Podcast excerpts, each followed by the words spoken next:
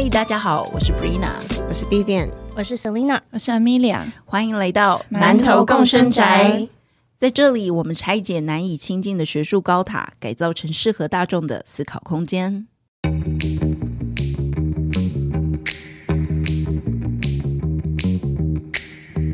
那你刚刚说那个东西叫什么名字？最近那个《怪兽与邓布利多的秘密》即将上映了，所以我其实不太懂他那个电影的意思是说，它的全名叫做《怪兽与他们的产地：邓布利多与怪兽的秘密》吗？没有吧？这是有他们的20个产地是第一集，就前面的，然后后面这个是对，它是一个系列电影，就是第三部了。哦，这已经是第三部、嗯哦，所以说他说与与他们的产地只是他的那个后面副片名，我一直以为它是他的主要的名字。它是它的主要名字啊，但是这一集叫做《邓布利多的秘密》。我只能说嗯，J.K. 罗琳为什么要把设定搞这么复杂？我觉得他超级厉害的，可以把这个部分就是整个这样连接在一起。但我们现在讲 J.K. 罗琳可以吗？我们单就电影，对，单就电影来电影本说，身，电影里面我觉得最有趣的应该是那个护法这件事情吧。你说你说怪兽与他们产地，还是说哈利波特的？说《哈利波特》里面，哦，当然啦、你们还记不记得就是史内普那一段？我们现在讲话是有同感的吗？你们有画面吗？就说就莉莉的 对对对对对，好，就是就是史内普就是跟邓布利多讲说他就是 always 爱莉莉的这一段，然后他就变出一个莉莉的护法。我那时候看到爆哭哎、我也是，我那时候看了也觉得蛮感动的。那你们发现就有一个人在这边都不讲话，嗨，大家，我有来哦。老师为什么不讲话？老师没有看过吗？我还真的有一点没有看过呢。好，那我们解释一下。那你们要解释一下什么是护法？对，我们觉得好像需要护法，它其实就是一个抵抗一些黑暗力量、黑魔法的时候，你可以透过去回想自己的快乐回忆，创造出来的一些形体，譬如像是动物的形体之类的，然后让它去抵抗黑暗力量。嗯所以每个人的东西其实不太一样的。像是我去做过 Pottermore 的测验，你们知道我护法什么吗？什么？鲑鱼，为什么？我不知道，他就说我是银龟，就银色的鲑鱼，然后我就被笑了很久。我记得你是不是有做什么呀？我的好像是一只雕，就是那种听起来好帅。对，也是银色的雕，鱼的雕还是貂皮大衣的貂？呃，那个貂皮大衣的那个貂，对，它其实不是都是鱼啦，只是我是鱼而已，大概不是有。不同的动物。对，没错。那我觉得你刚刚讲到要对抗黑暗力量，我觉得也要跟老师解释一下，就黑暗力量也会有一个具体的形象，就像是比如说催狂魔啊，或者是他们在上那个步法课的时候，不是有一个变形箱吗？就会哦跑出你内心最深层的恐惧。如果把大家那个就是黑暗力量具体化，比如说变成野兽啊，或者是呃大家一些想象的东西的话，你们都会是什么？很大的题目，怎么 黑暗力量哦，我想一下，因为像我自己的话，感觉就会长得很黑灰色、蓝灰色，可能不一定有一个具体的形式，它就会冒着浓烟之类的。大家的呢？我的话，我觉得我应该会是一个像是枯萎的一个豆苗，但它的根的话是非常的强壮的，然后紧紧的抓着土壤这样子。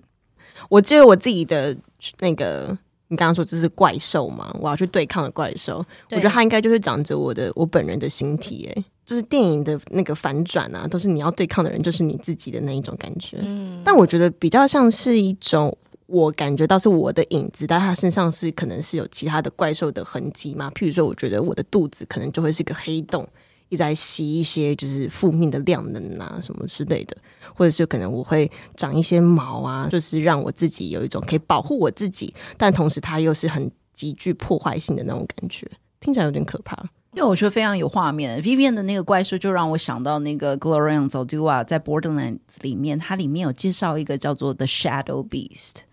就是他那个 Shadow Beast，我在想象他的画面，就感觉是一个女人，然后她脚踩着一个阴影，可是那个阴影就是是一个怪兽的样子，就有点像 Vivian 刚刚所说的，他就说其实那个可能是他自己。的投射，就是别人可能都觉得那个怪兽应该是外在，但对他来说好像是一种自己的一个阴影。然后我就想到 a n z a l d u a 的 Shadow Beast，其实就比较是一个这种的画面，就是那个你踩着的阴影，好像既是你自己，可是又好像不是你自己的这种很有趣的一个分开的概念，这样子。那听起来蛮压抑的诶。对啊，其实 The Shadow Beast 它其实有可能有不同层次的一种意涵，其中一个最主要就是那一些我们想要压抑的部分啊。但是那些被压抑的东西又好像蠢蠢欲动，就有点像是那个影子，刚才的那个影子会随着太阳可能不一样的时间啊流动啊，那影子好像会动起来一样。所以那些被压抑的，其他没有不见也没有死掉之类，它就是蠢蠢欲动，然后等待时机的反扑。可是当我们没有正视它的时候，它好像就会变成一种噩梦，一直纠缠着你，就是你也离不开它这样子。不过老师刚刚讲的都是第一个层次嘛，那有其他层次吗？有另外一个 shadow beast，可能就会有人认为说是啊、就是一些主流的观念啊，投射在那些非主流族群的一些异样眼光或者是偏见。那为什么你刚刚会觉得你的怪兽会有毛啊？就保暖呐、没有，我就只是觉得怪兽，我心中想受想象的怪兽比较像是幼兽那一种，就是很小很小的兽体，然后都是可能有很多的毛可以去嗯盖住他们自己，作为一种保护的概念嘛。所以我觉得可能像是老师刚刚讲的，就是我既要对抗我自己，可是我又想要去保护我自己，所以它变在一个很暧昧的状态里面，我就分不太清楚。嗯那为什么是浓浓烟还是浓雾这样子？我觉得也是一样的想法，因为就是浓烟弥漫的感觉的话，就会有一种好像看得见又看不见的 虚实的感觉，然后不确定感常常会让我觉得蛮不安的。不过刚刚 Amelia 讲到的那个就是豆苗啊，强壮的那个豆苗，我就是我就觉得很酷，因为怎么会它同时在地底下，它是很强壮的抓着那个土壤，但它上面长出来的样子却很酷诶、那为什么是这样子？嗯我的想法是有点像是一个保护色的概念，就是这个枯萎其实是一个保护色。那可能诶走过、经过、看过，就觉得诶只是一个枯枯的，然后烂烂的一个豆苗而已。但其实心里有着一个非常强大的力量。然后我也想要让大家看到说，我之后能够茁壮起来，然后强壮起来，让大家看到。诶，那你们刚刚所说的，不管它是感觉是保护色啦，然后你们总觉得好像里面有什么力量的产生，但是外表看不出来。其实我觉得这就非常符合 a n z a d u a 的 Shadow Beast 的第三个层次，就是要唤醒你那种内在沉睡的一种呃叛逆的力量，这样子。而且刚刚外在显示的东西，比如说浓雾啊，比如说枯萎的东西，其实对自己来说可能是保护色，可是对别人来说，可能也是一种好像充满危险感的。就尤其是浓雾，你会觉得让人家觉得不可靠近。我觉得那个就很像刚刚第二个层次说，主流的眼光看待我们的时候，或看待我们不符合社会期待的时候，会投以好像有一种偏见，或者是把你认为是一种具有威胁性的。我所以我觉得很有趣，感觉你们刚刚所想的这些怪兽，就完全可以来用这个概念来说明。我只能说我们是危险的女人耶，危险起来因为我。突然觉得跟昂州都瓦非常的亲近。对啊，仿佛我朋友，仿佛我一样，虽然他可能不是二十代，已经超级多代的对，很久以前。但是我觉得在她自己的那个年代，她也是一个超级叛逆的女性吧，因为她可能透过她的呃性倾向啊，或者是她的一些政治的意图，或者是她写作的风格，都是完全不是很符合社会的期待，所以我觉得她应该可以说是她那个年代的逆女吧。叛逆先锋的感觉，，对，我觉得他应该是一个叛逆的先驱者，但是他的他的时代跟我们其实已经差了，应该有几十年，就是是跟你们他的二十代跟你们的二十代应该已经差了好几个世代，所以我也蛮好奇说，那你们现在作为一个二十代的逆女吗？你们有做过什么样叛逆的事情吗？逆女，你会这样称呼你自己吗？还是你觉得根本就不是？我肯定是的、啊，我超会跟我妈吵架的，我吵架王没有了，经常见证他在跟他妈吵架。没有。我觉得我自己，我我会觉得我好像只是做我自己想做的事情，可是我可能想做的事情对别人来说是一种很叛逆的状态，但那可能只是因为别人对我还不够了解。实际的例子可能比较像是，我记得我大三的时候，只申请到了一个在尼泊尔的实习，透过教授联系好了在当地的住宿啊，然后什么之类的，我就一个人去了。然后在我出发的前两天，就是我在订机票的时候都没有跟我妈说我要去。我想说，嗯，还好吧，我花我自己的钱，然后不在家一个月，应该没关系吧。就后来我妈在我出发前的一个礼拜知道这件事情，然后就啊，你怎么会要做这件事情？然后他就问我说什么时候，我说哦，就下礼拜。他就哈就哈这样子。我爸就是戏剧性很多的人。然后后来呢，就是在我出发的前两天，好像因为一件很小的事情吵架，那我妈就大崩溃，她就是说为什么你做事情都不跟我妈说？什么我们难道不是一个和乐的家庭吗？这样子，然后就觉得天哪，我们家真的。很很勤了诶，就以最近的话来说，就是很勤了吧。但我就觉得像这样子的事情，我自己身边的朋友或者是我自己身边的家人都会觉得哦，好突然哦。可是我就会觉得，那我可能只是在做我自己想做的事情，为什么这样不行？不过现在就会觉得，如果我这样子的想法要被视为是叛逆的话，那我那我就叛逆起来好了。我觉得我叛逆的蛮心安理得的。我真的我真的是个逆女诶。那 Selina 呢？我觉得我一直到大概到大学的时候，我都完全不觉得自己是一个叛逆的人。我甚至都会跟人家讲说，我觉得我没有叛逆期。我爸妈也是这样认为，就觉得说啊，从小到大都好像在一个呃社会规范或者是旁人看来相当顺遂的道路上行走嘛。但是我觉得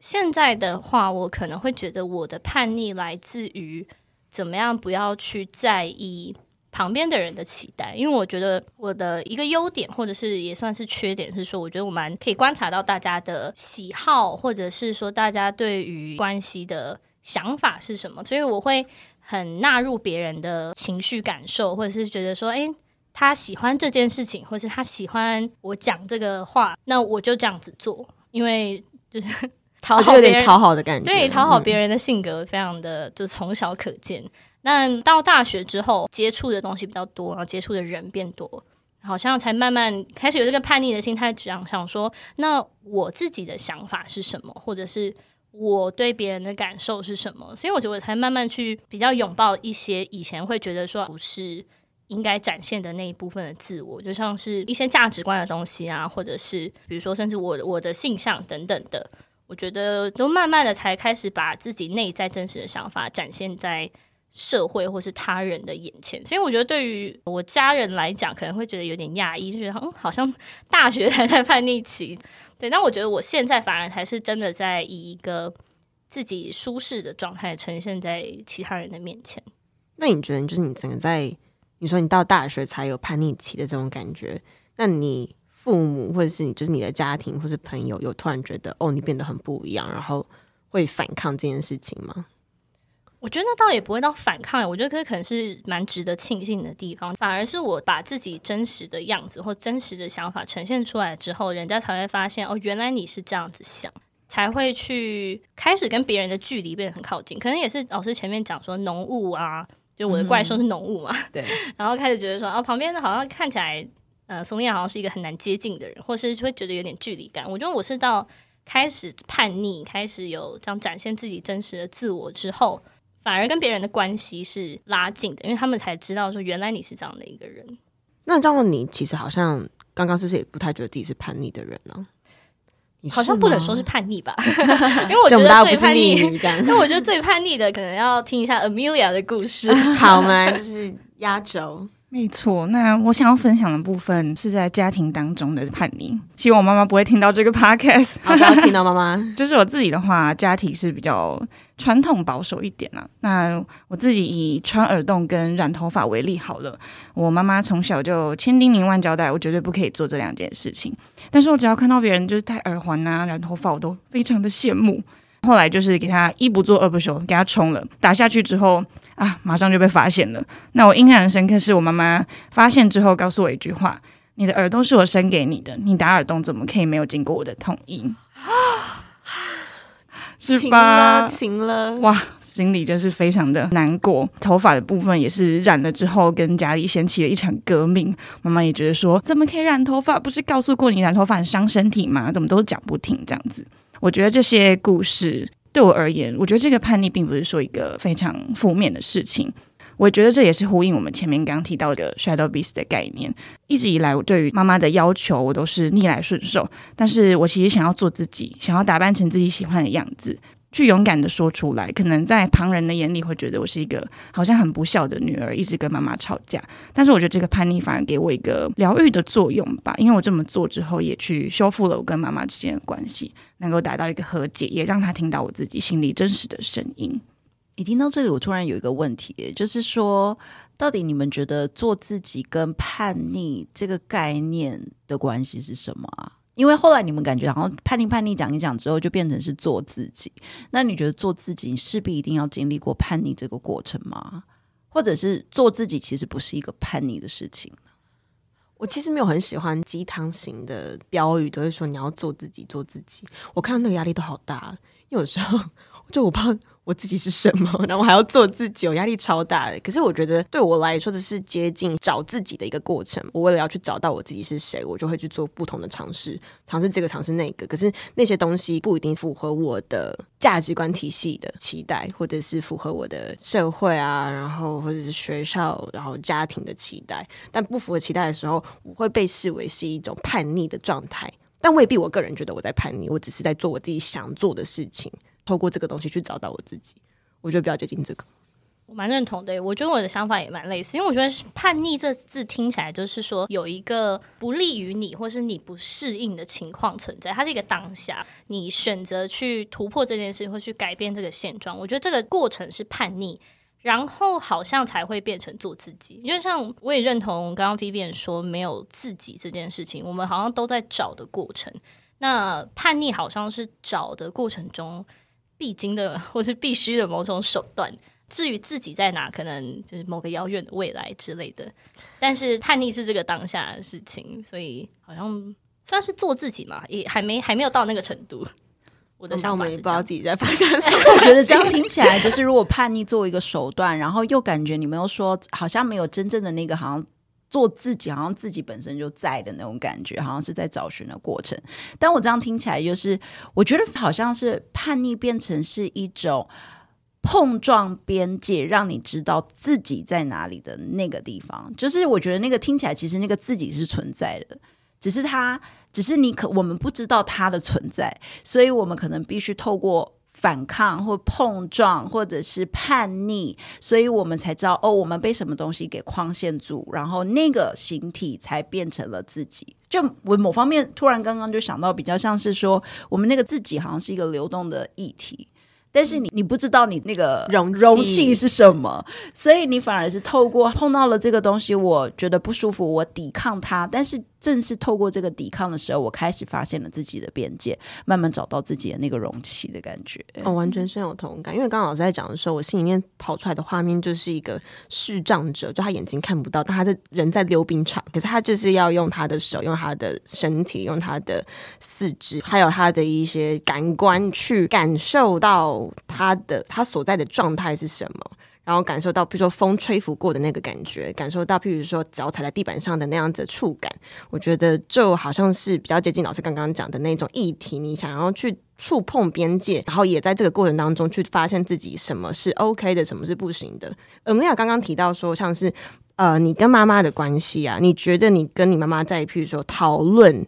你比如说身体的界限跟妈妈对你的期待的这件事情的过程当中，你觉得也会有像刚刚我们讲到的那种弹性的试探过程吗？我觉得有诶，而且这个弹性的试探过程，我觉得是非常的壮烈的，互相争执、大呼小叫这样子，不是大家想象中的这么简单。对，所以这个过程当中，其实说真的是有很多的痛苦，有很多的难过。都在这个当中，但是我觉得就是也透过这个过程，这个叛逆的过程，就像刚刚说的，我们真的可以找到自己，然后也去哎探索到这个边界，这样子。嗯，对。然后刚刚想的，就是刚才大家好像都提到，就是可能比较是跟家庭啊，或跟妈妈之间的这种呃冲突啊，或者是叛逆这样子。那因为我又突然想到 a n z e l d u a 在另外一个作品《La Prieta》里面，他可能会去谈说他自己的叛逆，他透过去醒思自己的叛逆，常常好像会描述自己的妈妈好像像是成为那个。坏人对不对？就好像是在那个操控啊，或者是压迫你的那个角色。可是他在那个文本里面，他后来也提到，其实他自己的妈妈就是 a n z o d u a 的妈妈，她也是呃后来变成单亲，他妈爸爸就是。就是因为意外过世，其实要养大他们这个一家子的小孩也是非常不容易。而且他爸爸还在的时候，其实他妈妈呢也会跟他爸爸一起讨论一些教养的东西，这样子。所以他其实是透过自己叛逆的过程，某方面也去重新接受了他自己妈妈也是曾经有经历过这样的一个叛逆的过程，只是说他后来好像变成了。看似压迫者的这个角色，这样，那我也蛮好奇，就是虽然说我们现在可能在谈的是我们自己对于父母啊，自己对于家庭的叛逆，但是你们有没有在哪些地方，其实你也发现说，其实我们自己的妈妈也有这种叛逆的性格，他们可能也曾经是这个叛逆的女儿，只是不知不觉好像慢慢被收编，成为一个我们现在要叛逆的对象。妈妈真的不要听这一集，开始爆妈妈的料。对啊，我觉得我的变化好像也让我妈妈有一些变化。我不确定这样子算不算妈妈的叛逆，因为我我妈妈的呃生长背景，就我所知是蛮单纯的，就是大家那种有没有那种两点一线的朋友，就是有家里跟学校对。然后我我妈妈以前就是这个背景，可是因为我妈妈是长女，呃，我外婆过世的时间也蛮早的，所以我觉得我妈妈的叛逆是到现在好像看着我的变化，或是看着有小孩子们的变化了，他好像也慢慢开始接受说一些以前的规范，或是一些以前觉得非常重要的事情，好像可以不用这么在意了。所以他可能以前就是妈妈嘛，可能要担心一些亲戚的。耳语，没错，对，所以好像现在我们因为一直跟他去沟通一些东西，然后让他自在一点去接受，说啊现在这个时代，或是现在的他，可以不用这么在意这件事情。所以我觉得我妈妈最近好像也可以开始有点叛逆了呢。哦，期待妈妈是，对，期待妈妈未来的叛逆期，没错。我觉得我妈好像就是一直都是个叛逆的人呢。我我妈最常跟我讲的一句话就是。你以后生的生一个跟你一样的女儿试试看，然后我就跟我妈说，难怪你生出我 大逆不道的话。可是因为我觉得我妈的成长背景跟孙杨的妈妈有点像，就是一样都是长女，但是我妈是一个脾气比较倔强的人。譬如说，然后他们家以前的嗯经济状况不是很好，所以她要升大学的时候，高中念完，然后我外公就跟我妈说，哦，没钱，不能让你去念书。已经考上学校，但不能念，所以我妈就是说：“哦，好。”但是她就是半年没有跟我外公讲任何一句话，就同住一个屋檐下，但是一句话都没有说。这个性格不就跟我一样吗？我好有即视感了，完全就是 Vivian。对啊，所以我就觉得，嗯，我妈好像也还好。可是我觉得我妈现在的状况比较是她。一直都是像这样子的个性，只是他因为为了要去承担家计，或者是后来可能跟我爸结婚，进到那种传统的婚家关系之后，他很多一些世俗的期待，他想去符合，他是一个很想去做好很多事情的人。但是到现在，我们可能透过我跟我哥对他的对话，我们就一直跟他说放宽心，没关系，别人不喜欢你不重要，怎么之类的，你已经够好了。我觉得透过我们这样子更多的对话，或是更多的给予信心的这件事情，他好像就可以变得比较。轻松自在的拒绝别人，我觉得我的长辈们好像都不太会拒绝别人，我不太确定是不是生长生长年代的问题吗？我觉得有可能有一些，对对对，就是他们很很想要去讨好很多人，然后想要去让一家和乐那个形象深植人心这样子，可是就会比较忽略了自己的需求，然后我觉得这样有点危险，因为你一旦忽略了你自己的需求，然后等到你自己有你自己的新生家庭，你有自己的小孩之后。你也会觉得他们好像应该为了这个家的和乐去牺牲掉自己的需求，所以当他升到了像譬如说跟他一样个性，但是做法跟他完全不一样的我的时候，他就会觉得很冲击。就是你不是应该跟我一起牺牲吗？你怎么没有跟我一起牺牲？这个时候我们的冲突就会比较多。但现在透过我的谆谆教诲，他已经就不一样了。像之前我有读过有的文本，也是在讲说。他他也是，比如说，比如说妹妹变得很叛逆这样，然后姐姐后来在反思的时候，他就发现很生气。我觉得也许就像你妈妈一样，她很生气，因为她发现我们同样都被压迫，但是原来还有第二条路，但是我可能已经活了这么多年。我发现我只能走这条路，这样相对剥夺感的感觉。对他会觉得很气，为什么只有你一个人好像逃离了这个牢笼，而我还在里面的这种这种愤怒感吧？也许，嗯嗯。那如果我的话，想想看，我妈妈的话，呃，她一直以来都是告诉我说：“诶，我以前都是很听我妈妈的话，也就是我外婆，那你为什么都这么的不听话？我觉得他的意思应该是说，就是以前大人讲一句话，我们怎么敢有第二句？然后怎么现在的小孩子都是一直在顶嘴这样子？所以对他而言，我就是很不像他，很不像一个乖女孩该有的样子。所以就是在呃这个过程当中有很多的摩擦跟冲突。还有另外一个就是老师刚刚有讲到父母的期待，以前妈妈对我有很大的期待，我曾经是被送去非常非常多的才艺班。钢琴啊、游泳啊，各个运动项目或者是音乐方面，我也都有去上过非常非常多的课。非常的不幸，我并没有就是符合到他的期待，钢琴也学不好，什么也做不好。我游泳的时候就像一只快要溺毙的猪，我到现在还是不会游泳。所以就是我并没有去完成他这些期待。那我觉得在这个当中，我也可以看到他的失望，就是为什么我并没有成为他心中希望这个样子。我我希望我可以栽培你，我希望我可以呃让你过。好的生活，不要像我一样，就是什么都不会。然后我希望你可以有发展的更好的可能，我都是为你好。所以我觉得在这过程当中，真的有非常多的拉扯，是经过这个过程当中才慢慢的有好转。对，那你怎么透过你的叛逆，让你妈妈？因为你后来刚刚有说，就是感觉有比较母女之间有比较和解嘛，对不对？那你觉得你是怎么样透过反抗？他的期待，比如说穿耳洞啊，或者是染头发啊，你怎么透过失望让他失望这件事，反而能够达到和解呢？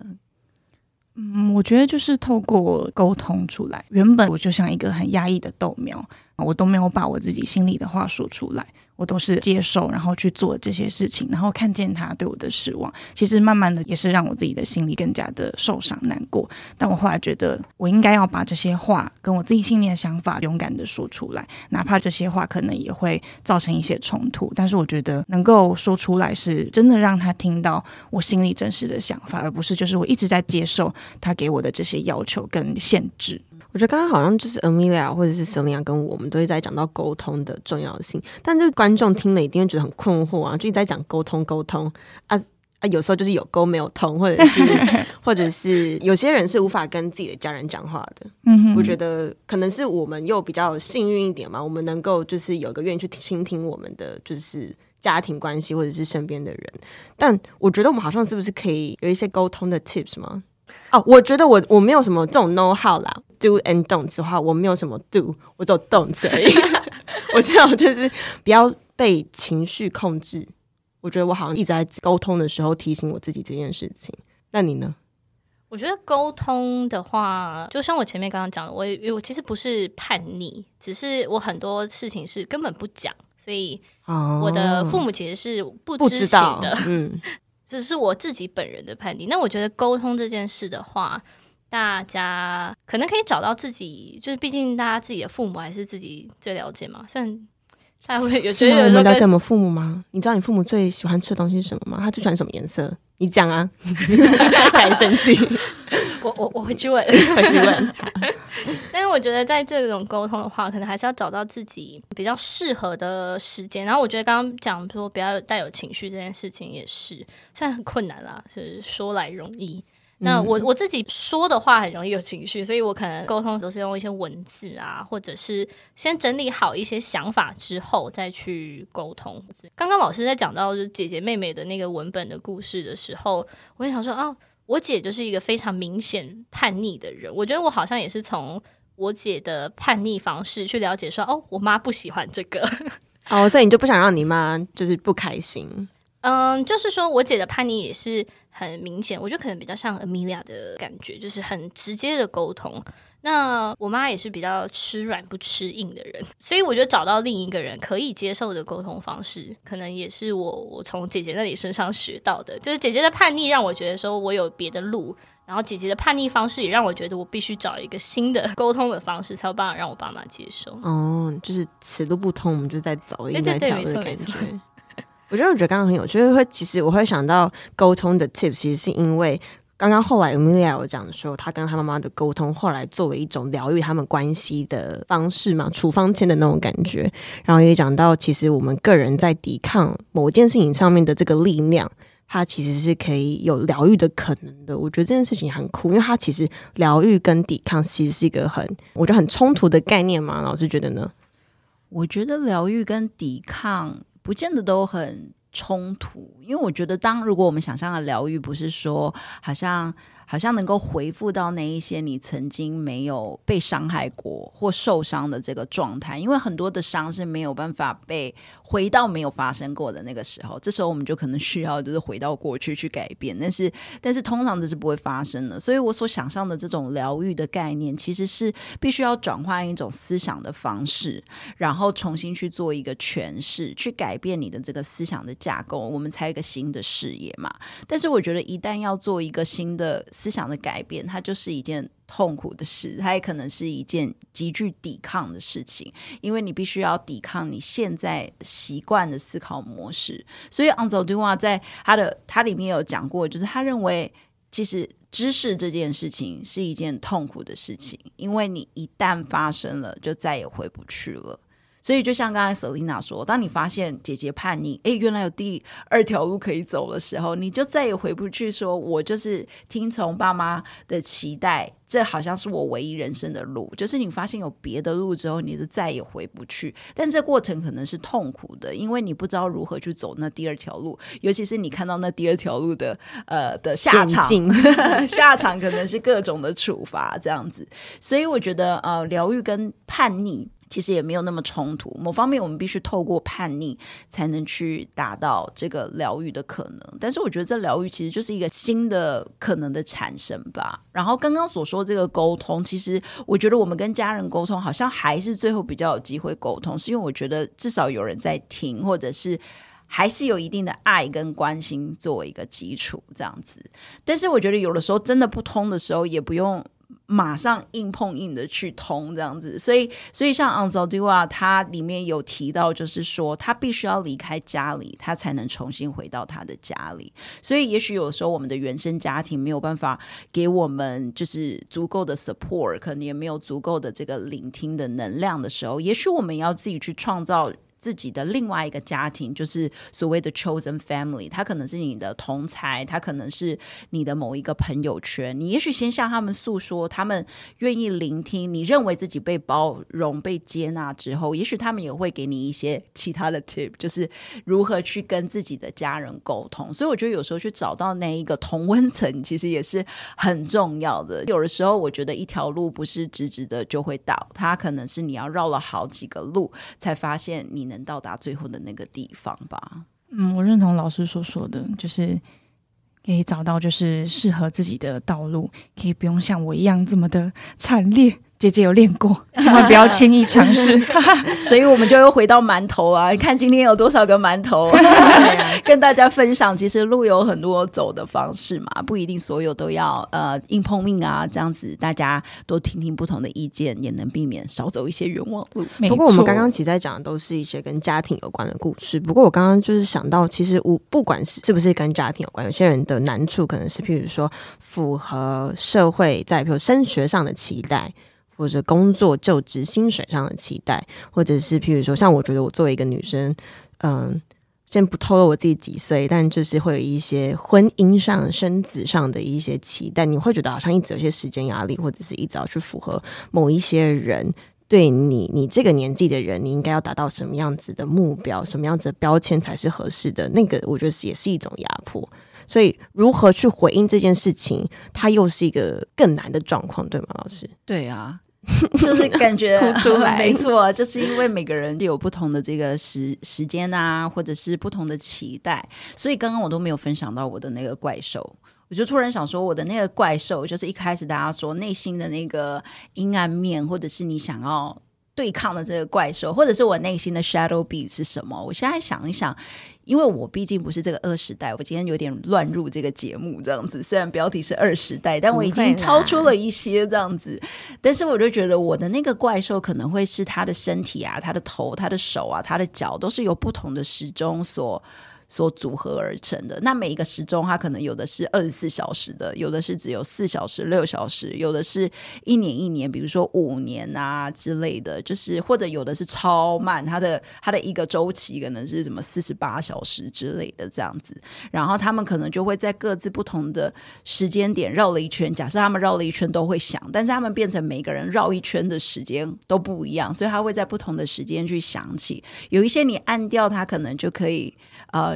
停止一下，你等下再去处理它也没关系。但有的就会一直响，一直响，一直响，一直响，你不得不去处理它。但有一些就是它一旦响了，就再也停不下来了，也按不掉了。但是如果你没有符合它的时间的时候，它可能就会突然爆炸，然后就就就再也回不去，这时钟就再也不能用了。这样子。但为什么我会想象我的 Shadow Beast 长这样？我觉得我现在可能。可能已经不是学生嘛，对不对？可能是有一个工作，然后最近可能有小孩。有家庭等等，所以我就会觉得说，我好像被很多的时间追着跑这样子。然后像小孩的时间，可能尤其新生儿的话，可能就是四小时就要喂奶，你不管做什么，他就是四小时就要重来，什么喂奶、拍嗝、睡觉什么之类的这样子。可是如果以我们学术的时间来说的话，我原本可能需要一场很长一段时间去做思考啊、研究、搜寻，可是我现在时间被。碎片化这样子，然后另外作为一个老师或者是劳工好了，我觉得我们社会还是期待是一个成型人的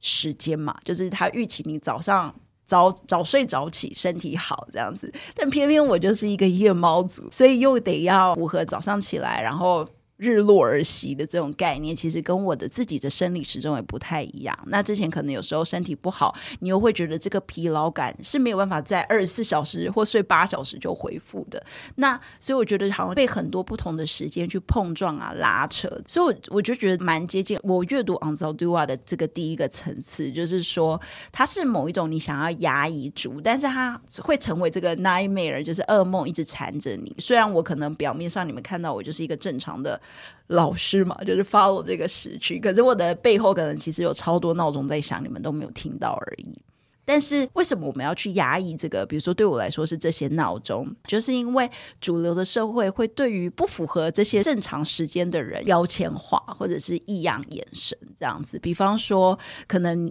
那一些慢性疲劳的人，他们的身体恢复就不是一般人睡个什么六个小时、八小时就能恢复，可是他们没有办法去正常。工作的时候，就可能被大家贴上这个人就是偷懒啦、很懒惰的标签，或者是对于女性，比如说学术者或工作者，他们必须要暂停下来去请育婴假，可是就会被认为说啊，他就是想要享用特权，为什么别人可以，他就不行这样子？或者是说，像刚刚 Vivian 讲到啊，就是说可能未来有结婚啊、生育的这个期待，因为大家都知道，女性到了三十几岁，可能就会说啊，你要成为高龄产妇，这就是那个按不掉很难。按掉的时钟，虽然你可以现在时间到就会爆炸，对，最后可能就会爆炸，就再也不能用了这个东西。对，但是如果你错过这个时间，社会可能就会觉得说，呃，或者是你选择忽略这个闹钟，就想说就让它爆炸吧，反正我也用不到这样。但社会可能就会觉得你很。自私啊？为什么没有传宗接代啊？就是这个国家都要垮了，怎么生育率低，都是因为你们这些人啊，等等。所以我觉得这就是我们那个黑暗的部分，想要去压抑住我们啊，也是别人投射在我们身上的东西。可是我觉得我们刚刚所说这个叛逆作为一个碰撞，去刺激出一个新的可能，我就觉得是当我们意识到，比如说我自己意识到我有这么多的时区在走。其实我觉得，就像 Anzo Dua 所说的，第三个 Shadow Beast 的层次，就是你要唤醒这个沉睡的力量，去看清平常主宰我们的这个表象下面的这些谎言跟真实。所以，以我的怪兽，我就会觉得说，其实它就是帮助我们看清，真的不是每个人都 follow 同一种的时间规律的时间感。那我们要怎么去重新想象？比如说，我们的工作上要怎么样进行啊？课堂上怎么进行？我们的生活要怎么组织？按照不同的时区的话，它有没有别的可能？这样子。像你们上过我的课就知道了吧？就是会说啊，老师都选一些很黑暗的东西让我们读，什么上课有暴力啦，然后呃什么压迫啊，什么之类，就觉得我天哪，我们的世界也太黑暗了吧？这些影子啊，对啊然后就冲破啊什么这种 的，然后读完就回不去了。对你读完就回不去，但是我总是会告诉就是你们或者是学其他学生，就说，可是我希望带给你们是一种疗愈的可能，就是当我们看穿这些黑暗的东西，我们才知道，也许我们能做什么。不然那些东西可能就像浓雾，表面的枯萎，或者是那个什么各种的毛啊，就是 Vivian 的这个意象里面。但是其实，在更深层的地方，其实是有一种突破的可能。我觉得那个是疗愈我们想要带出来的东西，在这些暗黑的东西里面，我们希望带出的呃疗愈的力量。不过老师刚刚讲到，就是关于譬如说时间怪兽作为一种叛逆的 force 力量，力量，对。然后呢，然后我觉得它其实像刚刚就跟 Emilia 前面讲的一样，它其实完全是一种疗愈的状态在我们的身上的，就是它当然也是一种呃压抑，当然也是一种譬如说当权者的投射，或者是它也是一种自我的抵抗。可是正正是透过像这样子的抵抗，我们才能就发现说，哦，我们的生活其实有他种的选择。对然后，当我们意识到这件事情的时候，我觉得那个心境上面，或是我们去思考生活上面的一些苦痛的时候，好像就会有更多不同的解放。所以，我想这可能就是我们今天节目要给大家就是带来的。如果你觉得你很叛逆，也没有关系；或是其实你觉得你不叛逆也没关系，只要啊，好正面哦，太正面了吗？开开心心就好了，各位。好了，我们今天节目讨论了前面包括讲到了我们的 Shadow Beast，讲讲到了我们的想象怪兽，还有讲到我们各自做的叛逆的事情。那在结束之前呢，我们有一句话想要送给大家。没错，这句话呢，就是选自我们珍贵的文本《Borderlands》里面第二章的一句话，叫做 "I feel perfectly free to rebel and to rail against my culture." 我们想要用这句话送给正在犹豫要不要叛逆，或是已经走在叛逆路上的大家，就是勇敢唤醒你内心的 Shadow Beast 吧。想知道更多讯息，可以 follow 我们的 IG 馒头共生宅 Mentor in the House。Apple Podcast 的听众记得帮我留下五星好评，那也别忘了，我们新馒头持续招募中，欢迎入住，拜拜。大家再见，拜拜